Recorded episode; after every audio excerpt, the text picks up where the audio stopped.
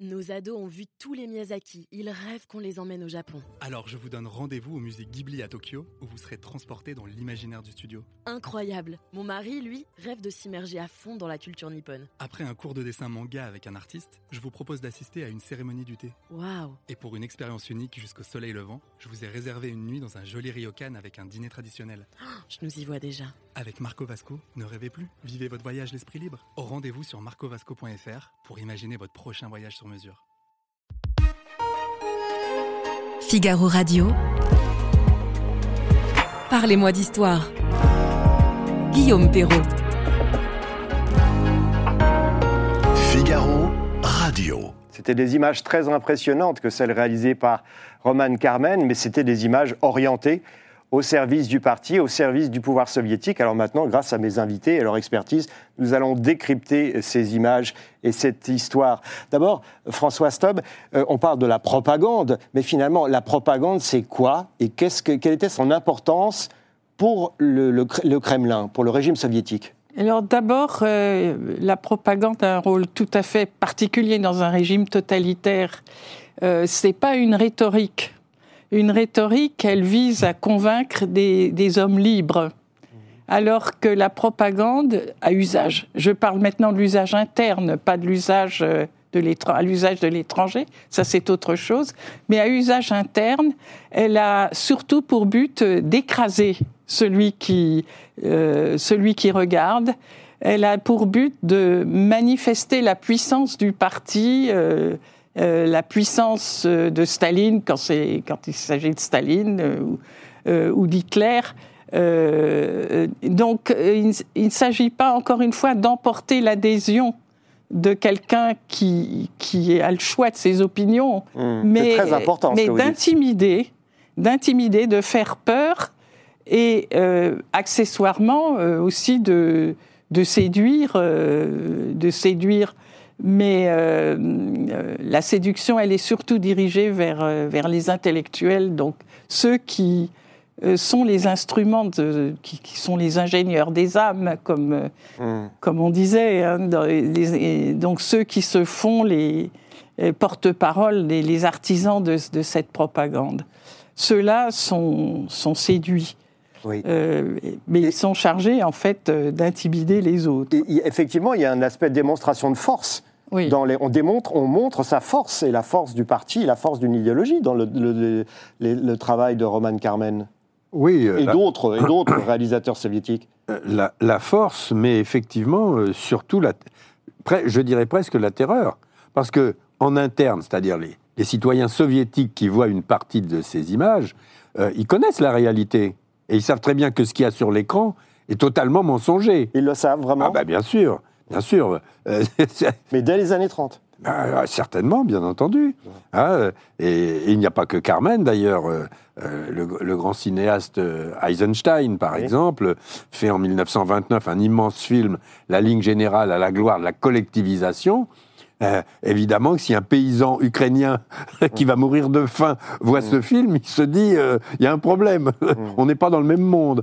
Hein. Donc, donc c'est finalement ça le plus, le plus incroyable. Et d'une certaine manière, ça renvoie directement, à mon avis, à, à la manière dont George Orwell a bien expliqué euh, dans son roman 1984 comment on, on, inverse complètement euh, la vérité, c'est-à-dire euh, euh, la dictature c'est la liberté, mm. la paix c'est la guerre, etc.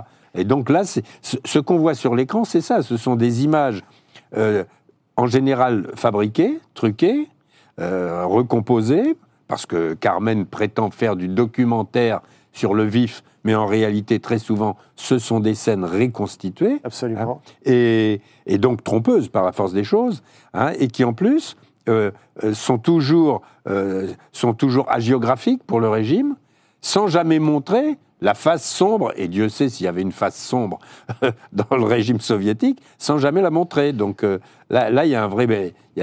c'est le véritable enjeu, en fait, de ce type de propagande. Et alors, Lénine disait, ça a été dit d'ailleurs dans ce documentaire, le cinéma est pour nous, c'est-à-dire je suppose pour nous, bolcheviques, de tous les arts le plus important le cinéma.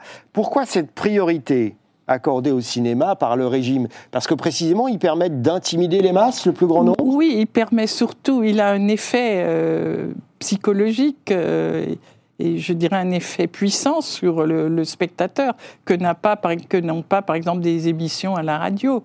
Hein, c'est un instrument beaucoup plus puissant de,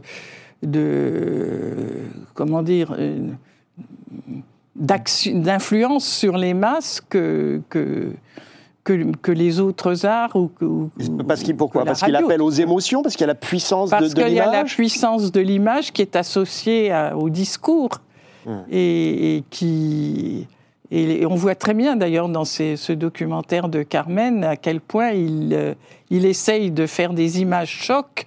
hein. C'est à la fois le encore une fois la démonstration de force, mais une démonstration de force aussi dans le domaine esthétique, si Oui. on peut dire. Oui. Il y a une- il y a une volonté, Et- effectivement, et- de. Et aussi dans, dans l'impudence du mensonge. Par exemple, dans ce documentaire, on voit euh, des colcosiennes à l'époque, Oui, sans oui. doute, de, de la collectivisation, Oui, oui. Qui, qui sont en train de, de chanter, etc.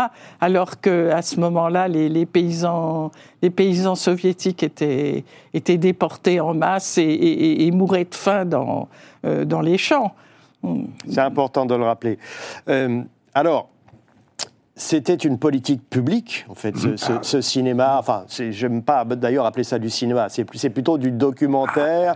Euh, Té- Techniquement, c'est oui, fait avec une caméra. Bon. C'est fait en effet. C'est fait en effet avec du caméra. Disons, si vous êtes d'accord avec ce terme, le reportage idéologique. Oui, On peut- absolument. on peut appeler ça du reportage idéologique. Bon.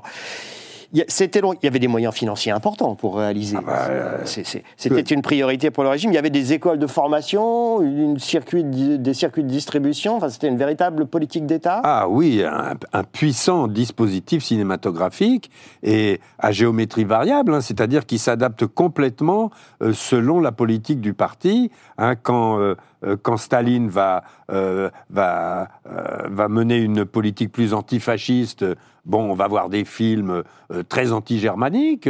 D'un seul Mm. coup, il se rapproche d'Hitler. Oh, D'un seul coup, ces films-là vont disparaître, on va en faire d'autres. Donc voilà, c'est euh, étroitement lié euh, à la ligne du parti, comme on dit. Et- quand même, je me fais l'avocat du diable, mais on ne peut pas ôter à ce réalisateur soviétique qu'on vient de voir et à ses collègues une une compétence technique évidente, un talent. Et là, ah, cet homme a un grand talent. Non, mais Ah, Reste à savoir s'il est bien employé. Enfin, s'il a un je grand dirais talent. même, c'est le problème. Plus ces gens sont talentueux, plus leur travail euh, peut avoir de l'influence.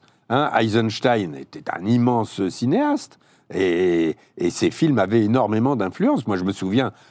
Je me souviens de les avoir vus quand j'étais militant révolutionnaire. Bah, oui, bien sûr. Le cuirassé Potemkin, ah bon, bah, tout le monde était là. Le, le- le- le- le landau avec le bébé qui oui, là, voilà. sur les- bon, les, toutes- tout- toutes ces images mythologiques, euh, mythiques du cinéma euh, de la première moitié du XXe siècle. hein. Mais Carmen aussi a, a un talent absolument remarquable, c'est incontestable. Et en plus, il travaille euh, ce qu'on appellerait aujourd'hui caméra à l'épaule. Ça, c'est vrai. Il est, il est prend sur des le- risques aussi. il prend des risques, il est sur le terrain, etc. Il apprend son métier. C'est-à-dire qu'il il, il, il, euh, il enregistre euh, grâce à ces, à ces reportages qu'on lui permet de faire. Parce qu'il faut qu'il soit autorisé. Bien sûr. il faut qu'il ait le matériel. il est- et, et de ce point de vue-là, il Ils est. sont même commandités. hein. Oui, oui, ils sont pas- commandités, bien pas sûr. autorisé, c'est commandité. Oui, oui, bien Oui, oui. entendu, bien entendu. Il, est, il, est, il, il est en mission. Mm. hein, il, est, en mission. euh, service commandé. il est en mission du parti, et en même temps, il, il découvre des choses. Donc, par exemple, pendant la guerre d'Espagne, il découvre qu'est-ce que c'est que des combats, des bombardements, etc. Et ensuite, il va s'en resservir complètement euh, dans toutes sortes d'autres situations. Alors, il y a- justement, il y a quand même quelque chose de frappant si on s'intéresse un moment à la biographie de ce personnage. On en parlait, François Stom, avant l'émission. C'est que voilà un homme qui traverse de, de grandes tragédies du XXe siècle. Oui, à chaque fois, il- sort, il, il- il Il sauve est sa tête. Insubmersible. Il survit aux grandes purges, euh, au- à la terreur des années 37-38, où il y a quand même 800, 800 000 personnes fusillées et 800 000 déportées, je crois, Mhm. euh, environ, en Union soviétique. Il rentre, il, il sauve, la mise. euh, Il sauve- rentre en de la guerre d'Espagne alors que beaucoup, et survit. il Alors- survit, alors que Oui. beaucoup de soviétiques qui avaient été envoyés là-bas ont été liquidés par Staline. Après, comment expliquer cette, euh, cette euh, longévité? Est-ce que ça tient à son habileté personnelle, aux appuis au, de haut niveau? On en est réduit aux conjectures, mais on peut, on Mm. peut en parler un peu. Oui, euh, les- c'est certainement une question d'habileté personnelle avant tout. Euh, il a eu de la chance aussi. Il y a, il y a peut-être aussi une simple question de chance, mais il il a vraiment survécu. De, c'est, même étonnant. hein, à, à tous les obstacles, il a sur- survécu aux grandes purges, à la guerre d'Espagne. euh, je crois à- que vous aviez, vous aviez une hypothèse à la sur mort. euh, euh, Beria, peut-être? Oui, je, je pensais qu'il était certainement protégé par Beria, mais il a survécu à la mort de Staline et à la mort de Beria. Alors, donc Beria, ça montre que rappelons que c'était le chef de la. À un moment, c'était le chef de la police du politique. NKVD. Et, ces cinéastes étaient très. C'était des instruments du, du NKVD. Les, les- le NKVD s'intéressait énormément au cinéma occidental. Il avait infiltré Hollywood. euh, Vraiment? Ah oui, oui, oui. Euh, Beria avait des agents bien placés euh, à Hollywood et, aussi d'ailleurs à, Berlin, semble-t-il. hein. Euh, donc euh, c'était euh, un objectif majeur du, NKVD, l'infiltration des... Justement à cause de l'importance qui était accordée au cinéma comme outil de propagande. Donc les soviétiques essayaient aussi d'infiltrer les, les- le milieu du cinéma en Occident. Et ils ont réussi, d'ailleurs, euh, Hmm. euh, ils ont réussi pas mal. Euh, Et alors, pour revenir à Beria, je crois donc que pendant les grandes Beria, purges. Beria était particulièrement intéressé par ce... Peut-être parce qu'il aimait les belles actrices aussi. ah, ça, c'est possible, parce que. Mais, mais il était particulièrement intéressé par ce milieu qui lui donnait aussi euh, des contacts avec, euh, avec les Occidentaux. Toutes ces belles actrices avaient, avaient des amants qui étaient des attachés militaires euh, britanniques ou américains. Donc tout ça était très utile pour le, le NKVD. Et euh, je pense, euh, a priori, j'ai aucune connaissance particulière de, de la biographie de, de Carmen, mais à mon avis, euh, vu la, la- la manière dont le système fonctionnait, je pense qu'il a dû accomplir des missions euh, délicates à l'étranger pour, pour les services Et, et- et quand, soviétiques. et quand il y a du grabuge au moment de l'affaire des blouses blanches en 53, on, Oui, il- il- elle- on l'envoie dans le Caucase. On l'envoie dans le Caucase, ce qui m'a fait penser qu'il était protégé par Beria. Tout simplement, Beria l'a planqué, il était juif, donc il, était, il courait vraiment des, des- des risques très sérieux. Parce Et que Beria, le complot, la- le la- complot des blouses blanches visait, c'était ciblé, il y avait une dimension antisémite Il, très marquée. il visait les juifs et il y avait une grande purge anti-juive juste à la veille de la mort de Staline. Donc euh, le fait qu'il ait été envoyé en mission à Bakou euh, faire un reportage sur le, le pétrole du Caucase me me- c'est- m'a laissé penser Oui. qu'il devait avoir la protection de, de Beria parce que C'était le. Caucase c'était son, son fief donc Parce- parce que il était planqué là-bas. Voilà, parce que Beria était géorgien, Voilà. Donc, Oui, et euh, puis il, toute la il région, connaissait euh, bien Bakou. et- c'est oui. ça. Alors, Stéphane Courtois, il y a quand même quelque chose que vous, vous avez dit très justement que souvent c'était des reconstitutions ce qu'il faisait. Mais c'est pas, je me fais l'avocat du diable, c'est quand même pas complètement fictif. Je veux dire par là que les, les soldats français vaincus à Dien Bien Phu, faits prisonniers, il les a pas inventés. Non, C'était pas des figurants. Ça c'est vraiment passé. Ça n'était pas des hologrammes, c'était bien, c'était Voilà. bien des soldats français prisonniers. Bon. Simplement, les images que l'on voit, cette colonne, etc., c'est une reconstitution. Parce que euh, Carmen n'était pas là quand ces soldats ont été faits prisonniers et sont partis en captivité dans des camps. hein. Donc, il, il a fait refaire la scène. Il a, il, il a, il, a, il a fait revenir ces soldats, il, les- il les a obligés à revenir. Et Il y a une volonté d'humilier aussi. Ah oui, bien Il y a une volonté entendu. d'humilier. Et- et et- on- et là, on- le, le- le on a- documentaire le montrait. Il disait qu'il a, il a fait en sorte que la peau soit luisante pour ces soldats, Ah. afin que vraiment ils, ils apparaissent diminués, oui, oui, pas à et- leur avantage. et- et- absolument. Et, et ça renvoie directement aux images allemandes de 1940 sur les, sol- les soldats français prisonniers, Ah qui oui. étaient filmés par les, les actualités allemandes, et puis euh, par les, les mêmes images euh, des actualités euh, euh, nazies euh, sur les prisonniers, euh, sur les prisonniers soviétiques en 1941. hein. Donc, mais, et on aura exactement les mêmes images, hein, ça c'est intéressant dans l'autre sens, quand des dizaines de milliers de prisonniers allemands vont défiler dans Moscou après Stalingrad, où on va voir ces immenses colonnes, hein, qui voilà. Donc c'est tout à fait étonnant de voir comment les, ces régimes totalitaires, nazis ou soviétiques, utilise euh, les mêmes angles de vue, les mêmes prises de vue, le, le même moyen de montrer comment l'ennemi a été euh, complètement écrasé, il est humilié, il est battu, Mmh, il, est, il est minable, etc. Même le commentaire en rajoute. hein, le, le commentateur euh, français, celui-là, Mhm. c'est-à-dire ce- les, les réalisateurs du film nous disent oui, regardez ces, ces soldats en guenilles, pour, pour parler des, des soldats faits prisonniers à Dien Bien Phu. Quand on regarde bien l'image, ils sont pas en guenilles, hein. ils sont en uniforme ou torse nu parce qu'il fait très chaud, mais euh, c'est tout. Oui. Bon. Je- D'ailleurs, je dois dire que, autant ce, ce documentaire a de, de grande qualité, mais il y a quelque chose qui m'a paru tout à fait faux à un moment, factuellement faux. Hmm. C'est à comment il disait que ces images de- de soldats français après Dien Bien Phu symbolisaient la victoire de tout un peuple contre le colonialisme. Ça, c'est vraiment De du- tout du- un peuple. de- on oubliait. c'est- une rhétorique Oui, euh, du régime euh, soviétique, parce que la réalité, c'est que un million de. Vietnamiens ont fui Absolument. le Nord-Vietnam en entendu. 1954, Mais bien quand Ho. Chi Minh a gagné. Bien Donc c'était aussi une guerre civile. Et il y avait toute une partie des Vietnamiens qui étaient terrorisés à l'idée que le- les, les communistes prennent le pouvoir. Il faut le dire. Et donc il y a là quelque chose qui, qui était factuellement euh, faux dans ce, ce commentaire qui, qui a par ailleurs euh, naturellement de- des qualités. C'est pour ça que nous l'avons choisi. Alors, euh, euh, François Stom, euh, tout de même, moi, il y a quelque chose qui m'a frappé en tant que journaliste et en tant qu'amateur d'histoire, c'est que nombre des images que j'ai vues là, je les connaissais. Je les connaissais parce que je les avais vues dans des documentaires, dans des livres d'histoire, dans des manuels, mais pas présentées avec un appareil critique, avec la distance qui devrait s'imposer. Je prenais ça au premier degré, naïvement. J'ai un peu l'impression de m'être fait avoir, si vous voulez. C'est-à-dire que je, croyais vraiment que c'était une vision objective, neutre, et pas du tout. C'était une construction pour arriver à une démonstration. Oui, alors ça, c'est la propagande à usage externe. Et effectivement, elle était, elle était passablement efficace, cette, cette propagande soviétique. Euh, euh, Stéphane rappelait comment il a, il a été impressionné par le cuirassé Potemkin. Toute, toute ma génération, on, est, on allait voir Bah ça oui, dans mais- les ciné-clubs. Bien Et, et on était... euh, Enthousiasmé. euh, oui, enfin, moi, j'ai toujours préféré Oui, le cinéma américain. Mais, Je- dans- oui, mais Je dois dire, j'allais voir ça consciencieusement, mais ça m'ennuyait plutôt. Et François Stom, dans le cas, on- on- si vous voulez, il y a quand même une différence, parce que dans le cas d'Eisenstein, on sait que c'est du cinéma, qui nous parle de faits réels, mais on sait que c'est un film. Là, quand on regarde les images de Carmen, c'est plus, c'est plus pervers d'une certaine manière. Absolument. Parce qu'il utilise des faits qui se sont passés, des faits avérés, réels, historiques. Il est là.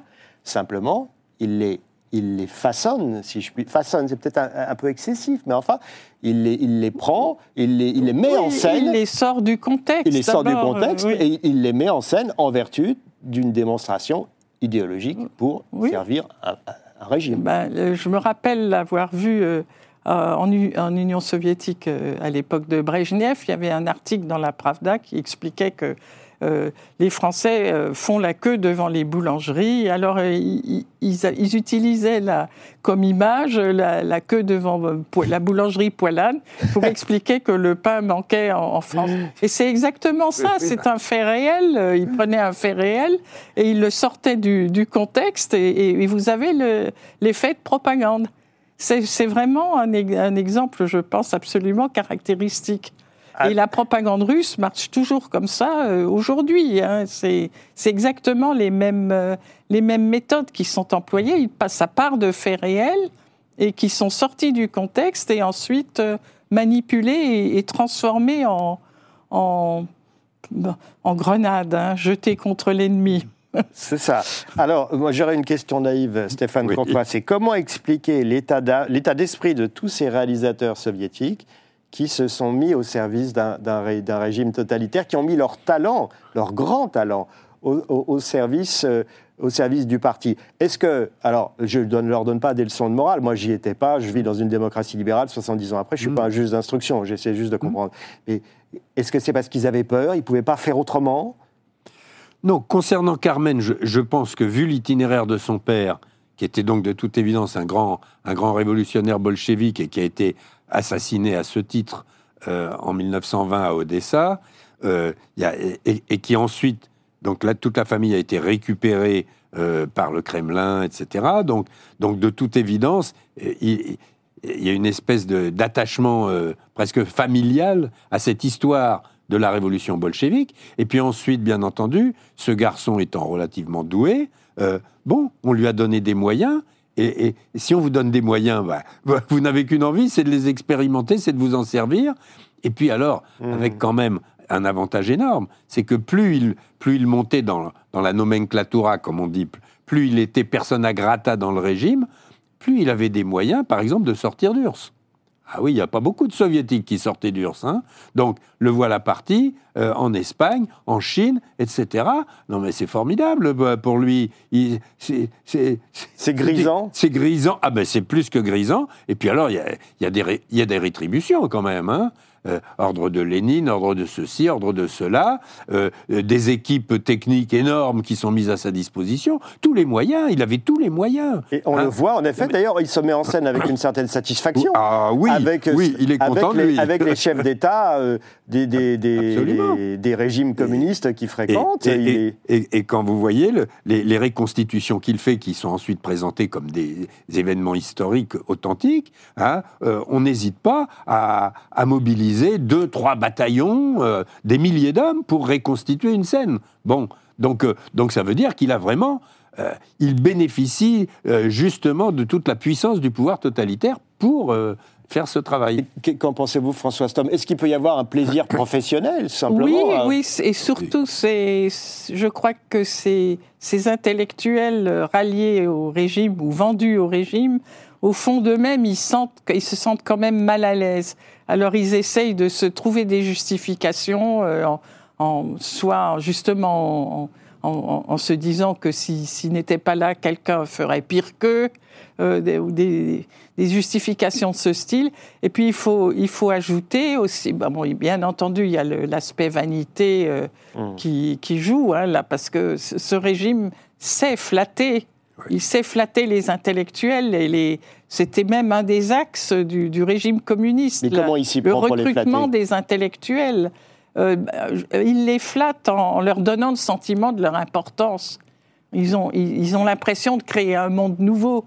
Et bon, pour des intellectuels, c'est grisant. hein. C'est plus grisant que de, Oui. Que de, de s'absorber dans des, dans des livres. Et, et- Et, et- et les artistes sont exposés à la même tentation dans et les artistes, c'est pareil, exactement. Ils se, ils- on, leur, dit- on leur dit qu'ils créent un, un monde nouveau, alors ils sont complètement, complètement enivrés par cette, euh, cette, euh, je dirais, cette fête de l'amour propre. Et puis, euh, dans les coulisses, dans les coulisses de l'âme, il y a toujours la peur aussi. Hein, c'est l'idée qu'ils ont tous ces privilèges, mais que du jour au lendemain, et ça le régime de Staline euh, l'avait très bien, leur a très bien inculqué, du jour au lendemain, vous pouvez perdre vos privilèges et votre datcha peut être, euh, peut être attribué à un autre metteur en scène euh, Et- et- euh, et- après votre exécution. Tout le monde savait ça dans la nomenclatura soviétique. Mais alors, mais sous Khrouchtchev ou sous Brejnev, on n'exécute plus. Non, mais là, euh, je dirais que le ré- régime euh, euh, continue sur son air. On peut dire que euh, Staline a accumulé un tel capital de, de peur et, et, euh, que le régime a pu continuer, je, je dirais, jusqu'à Gorbatchev.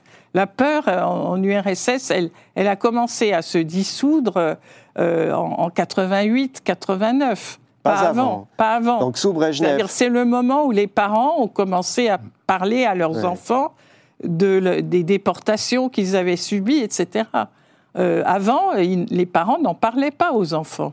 Hein, c'est- il, faut bien, il faut bien voir ce que c'était que cette euh, peur qui régnait dans... Même, euh, même sous Brejnev, le- les gens avaient peur. Brejnev, Pas- pas- Brejnev- C'était pas la terreur comme Staline, mais les gens continuaient d'avoir peur. alors, le, le règne de Brejnev, c'est 64-82, je crois. voilà, c'est ça. 64-82, Oui. juste pour fixer les choses. Oui. Alors, Stéphane Courtois, effectivement, on est quand même sidéré de voir un homme qui a un, un talent artistique, je le répète, évident, et qui, très tranquillement, fait quelque chose qui est quand même pas tout à fait de son niveau, si je puis dire. C'est l'éloge des gardes frontières de la RDA. Oui, hein, en 1968 oui. pour expliquer. Enfin, alors, on, sait quand même que c'est- des gens qui avaient ordre de tirer sur des civils est-allemands sans armes. Leur- ils leur tiraient dans le dos une rafale de Et- et- mitraillettes quand et- ils essayaient de passer et ils mouraient. Oui, Certains d'entre eux sont morts. D'ailleurs, le commentateur du film disait euh, qu'ils étaient là pour protéger les frontières. Oui, Ça, oui. je sais- Ah oui. Il n'a pas parlé juste. Bon. Et donc, et, et- et- et- il faut, quand même avoir aucun état d'âme. Il faut, faut avaler en tout cas beaucoup de couleuvres. C'est la ligne du parti, c'est la ligne du parti. Or, le parti, de, le parti communiste d'Allemagne de l'Est était un des, plus, un des plus fanatiques, un des plus radicaux, un des plus proches des soviétiques. Donc, euh, donc au contraire, euh, plus on montrait ces gardes-frontières, les Vopos, etc., euh, plus, euh, voilà, on protège le socialisme hein, contre les abominables capitalistes. Bon, donc, il est tout à fait dans son rôle. il est tout à fait dans son rôle. hein, moi, je trouve. Il est. Alors, évidemment, le moment est, curieusement choisi puisque 68, euh, les chars soviétiques écrasent le printemps de Prague. hein. Mais justement, bon, c'est une preuve. Il donne une preuve de plus que c'est un homme éminemment fiable. C'est Et ça. c'est de ça que le régime a besoin. Le régime a besoin d'hommes de toute confiance qui appliqueront les ordres. C'est tout. C'est c'est ça, François C'est la ça. fiabilité avant tout, C'est ça. la loyauté, la, la- la C'est- fiabilité. C'est ça, ça ne suffisait pas toujours pour survivre, mais c'est la condition sine qua non, en tout cas. Très bien. Merci, euh, merci François Astom, merci Stéphane Courtois. Le débat touche à sa fin, malheureusement. Beaucoup de questions passionnantes autour de notre sujet. Les images ont une puissance extraordinaire. Il ne faut pas être dupe de leur utilisation. Elles sont rarement neutres, et ce qui est sûr, c'est qu'elles ne sont jamais neutres dans un régime totalitaire. Et je remercie une fois encore euh, mes, invités. Euh, François Stom, vous êtes parmi vos nombreux ouvrages. Je recommande particulièrement celui qui se lit comme un roman policier, c'est-à-dire sur la vie de Beria, qui est vraiment absolument passionnant. Et Stéphane Courtois, j'ai adoré votre Lénine, l'inventeur du totalitarisme. J'ai appris beaucoup de choses. À très vite pour un nouveau numéro de Parlez-moi d'histoire.